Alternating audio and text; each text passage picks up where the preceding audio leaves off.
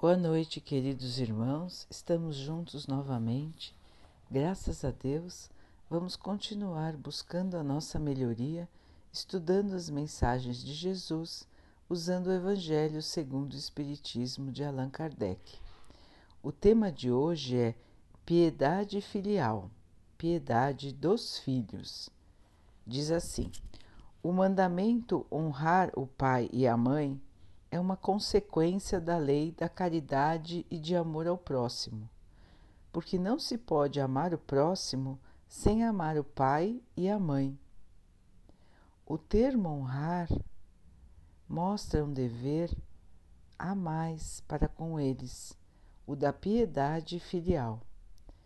Deus quer que, ao amor que se deve ter pelos pais, se junte o respeito, a atenção, a obediência e a paciência.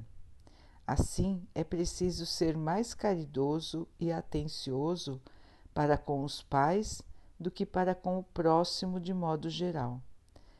Deve-se ter também o mesmo carinho e atenção para com aqueles que assumem o papel de pai e de mãe. O mérito desses pais será igual à dedicação que eles deram a seus filhos não naturais. Deus sempre pune com rigor toda violação a este mandamento. Honrar pai e mãe não é somente respeitá-los, é também ajudá-los em suas necessidades, é proporcionar a eles o repouso na velhice, cercando-os de cuidados como eles fizeram conosco na infância. E isso se aplica principalmente para com os pais sem recursos. Existem filhos que acham estar cumprindo o mandamento honrar pai e mãe, dando aos pais somente o necessário para que não morram de fome, enquanto eles ficam sem se privar de nada colocam seus pais nos piores cômodos da casa, só para não, só para não deixá-los na rua, reservando para si o que há de melhor e mais confortável.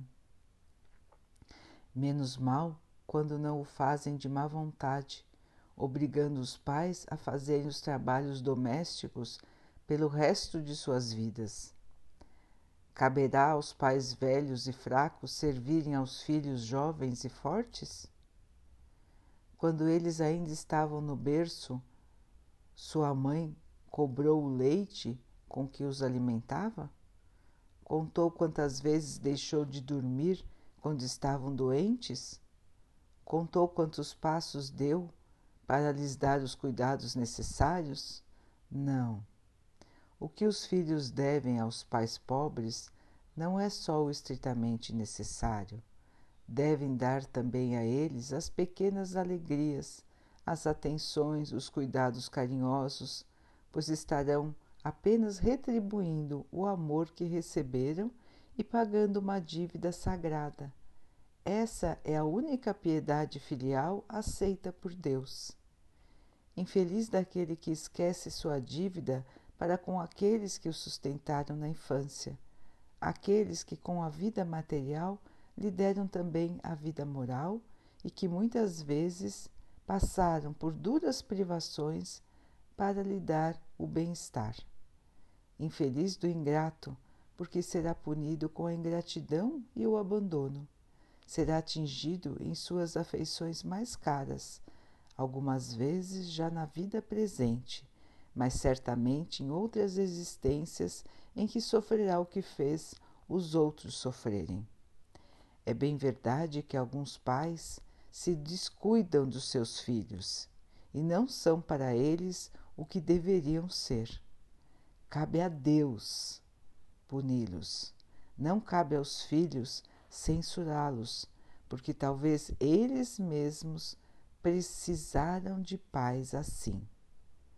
Se a lei da caridade manda pagar o mal com o bem, aceitar as imperfeições dos outros, não maldizer seu próximo, esquecer e perdoar as faltas e amar até mesmo os inimigos, quanto maior não deve ser não devem ser as obrigações em relação aos pais. Os filhos devem, portanto, ter como regra de conduta para com os pais todos os ensinamentos que Jesus recomenda para com o próximo. Também devem estar cientes de que toda conduta condenável em relação aos outros é ainda mais condenável em relação aos pais. O erro que se comete em relação aos estranhos pode ser considerado apenas uma falta leve, mas o mesmo erro cometido em relação aos pais pode ser considerado um crime, porque nesse caso existe falta de caridade e ingratidão. Nos Dez Mandamentos está escrito: honrem o pai e a mãe, a fim de viverem por muito tempo na terra que Deus dará a vocês. Porque Deus promete como recompensa a vida na terra e não a vida no céu.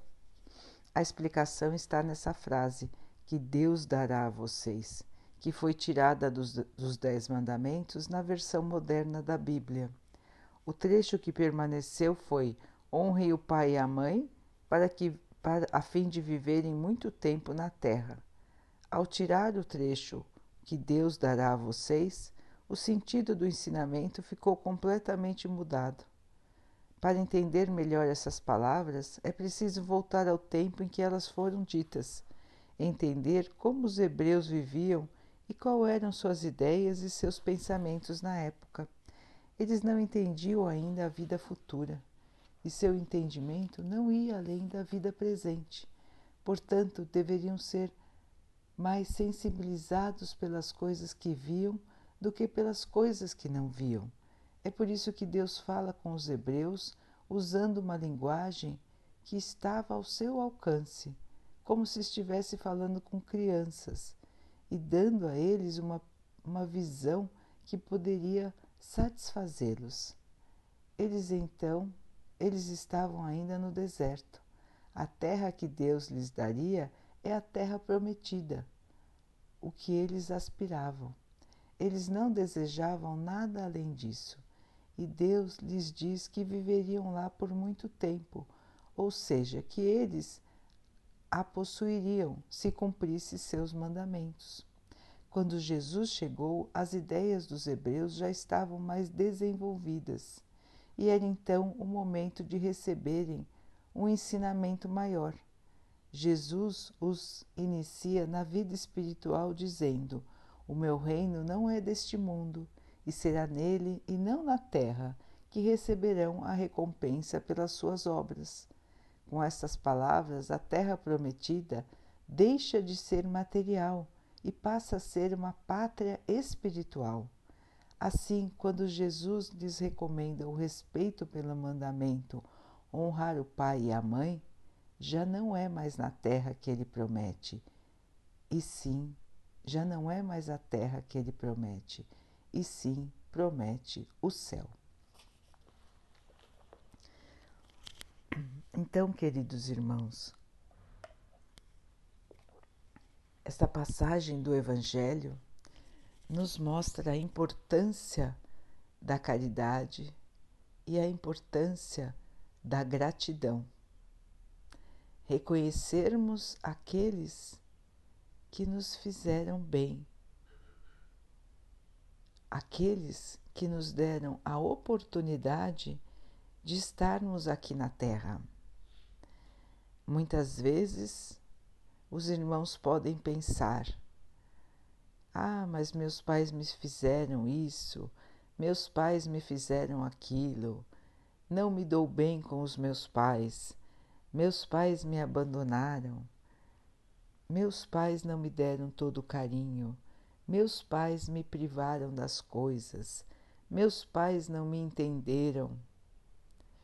Sim, irmãos, estamos todos aqui entre seres humanos que são falíveis, que têm erros, que estão na sua caminhada de aprendizado. Todos nós também erramos Todos nós estamos aprendendo, todos nós precisamos de perdão. Todos os dias nós também erramos em relação ao nosso Pai maior. Nós deixamos de seguir os seus ensinamentos, nós desrespeitamos as suas leis. E mesmo assim, Ele continua cuidando de nós. Ele nos ensinou com o Mestre Jesus que é preciso perdoar, continuar perdoando, perdoar quantas vezes for necessário, ter paciência, ser humilde, aceitar os erros dos outros. Então, irmãos, isso é ainda maior em relação aos nossos pais. Eles aceitaram nos receber como filhos aqui na Terra. O Espiritismo nos ensina que as verdadeiras famílias são as famílias unidas pelos laços do Espírito. Que aqui na Terra estamos unidos pelos laços da carne. Esses laços são importantes para que possamos resgatar os nossos erros do passado, para que possamos aprender uns com os outros como devemos nos comportar, como devemos evoluir para que possamos construir um futuro de paz e de alegria. Então não devemos exigir dos nossos pais, da nossa família, aquilo que nós achamos que seja o melhor porque Deus nos colocou juntos com uma razão. E a razão é o nosso progresso, a nossa melhoria. Não é termos a família ideal, mas sim a família que nós precisamos. Nós, como espíritos, enxergando a nossa vida como uma vida que não se encerra que não termina com a morte do corpo, mas que continua de maneira infinita. Então, a situação que vivemos hoje com os nossos pais, com os nossos irmãos, é exatamente a situação que nós precisamos para evoluir. Então, não devemos pensar nem nos amargurar porque gostaríamos de ter pais diferentes, irmãos diferentes. Mas isso deve sim servir de estímulo para que possamos crescer. E como vamos crescer numa situação que nós achamos que não é a ideal? Justamente, irmãos, mostrando que nós aprendemos que nós aprendemos as lições de Jesus, tendo paciência, tendo gratidão, fazendo o bem, mesmo se nós não tivermos recebido o bem.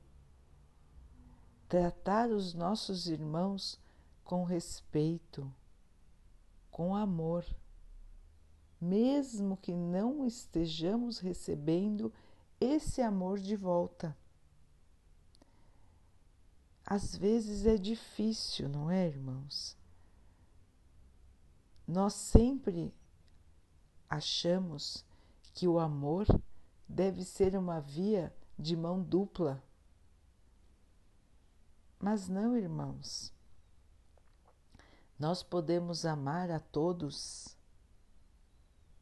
mesmo que os outros ainda não tenham aprendido essa lição. Cabe a nós dar o exemplo, mostrar como tratar os outros, tratando os outros como nós gostaríamos de ser tratados, mesmo que os outros não façam o mesmo para nós.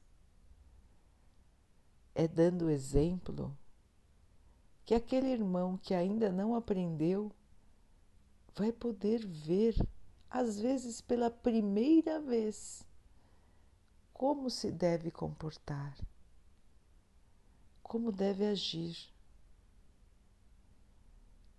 Então, irmãos, nós devemos lançar as sementes. Nem sempre nós vamos ver a planta crescer, mas cabe a nós lançar a semente, mostrar o caminho,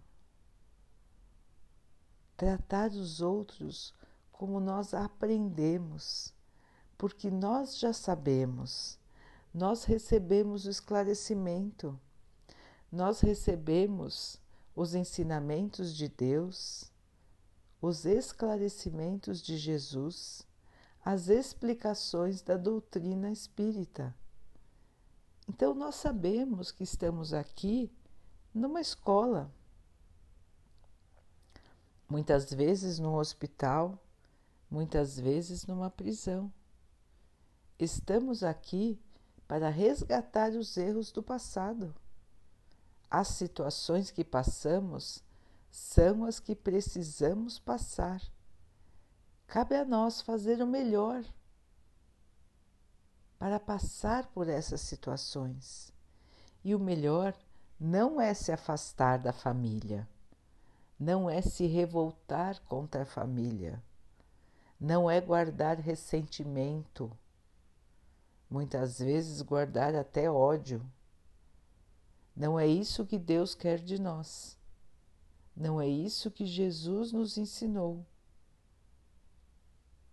Vamos pensar, irmãos. Vamos enxergar as pessoas da nossa família como pessoas que precisam de ajuda e que estão, assim como nós, passando pelas dificuldades que a vida trouxe. E que vida é essa que trouxe essas dificuldades? É a vida que plantamos no passado. O que fizemos no passado chega até nós no presente em forma de provação. Então não devemos achar que nascemos na família errada, que, isso, que as coisas não são justas, que deveríamos ter pais melhores, irmãos melhores. Temos exatamente o que precisamos ter. O que vamos fazer é que depende de nós. Se nós nos deixarmos ficar sempre na tristeza, ficar sempre na mágoa, o que vamos aprender dessa situação? Nada. E assim continuaremos com contas a ajustar com estes irmãos que estão na nossa família. Se não nos sentimos bem, se não nos sentimos queridos, se não nos sentir, se não nos sentimos alegres por estar com as pessoas da nossa família, é porque, irmãos, com elas temos dívidas de passado que precisam ser resgatadas. Vamos então, irmãos, aproveitar esta oportunidade. Vamos fazer a nossa parte. Não interessa se os outros estão fazendo a parte deles ou não. Isso é com Deus. Deus está vendo a cada um de nós e a sua justiça não falha. Todos os nossos erros nós teremos que corrigir nessa vida ou em vidas futuras. Então não precisamos nos, nos preocupar em fazer justiça não cabe a nós fazer a justiça, não cabe a nós revidar. Somente cabe a nós aceitar com paciência e não guardar ressentimento, não guardar mágoa, fazer a nossa parte como filhos, fazer a nossa parte como irmãos. Perdoar, ter paciência e trazer aos pais aquilo que de melhor pudermos fazer. Ter a gratidão, mesmo que os pais não tenham sido os pais que nós gostaríamos que eles tivessem sido. Essa é a lição, irmãos. A caridade, a bondade, a paciência e o perdão devem ser a nossa conduta como cristãos, principalmente dentro da nossa família. Porque é dentro de casa que estão os nossos maiores desafios, as nossas maiores lições nesta vida no plano terreno. Se Deus nos colocou no mesmo lugar, é porque existe uma razão para isso. É porque precisamos conviver e precisamos desta convivência fazer o melhor. Não vamos cobrar dos outros, mas vamos sim cobrar de cada um de nós, cobrar a nós mesmos a melhor conduta, a melhor maneira de tratar os outros.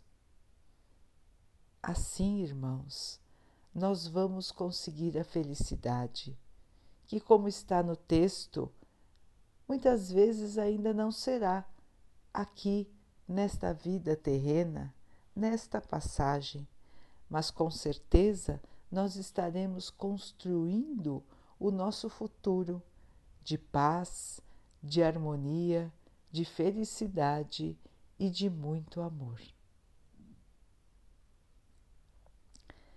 Daqui a pouquinho, então, queridos irmãos, vamos nos unir em oração, agradecendo a Deus por mais um dia, agradecendo por tudo que somos, por tudo que temos, agradecendo a oportunidade de estar na família em que estamos, para que possamos resgatar os nossos erros do passado, para que possamos perdoar e para que possamos ser perdoados.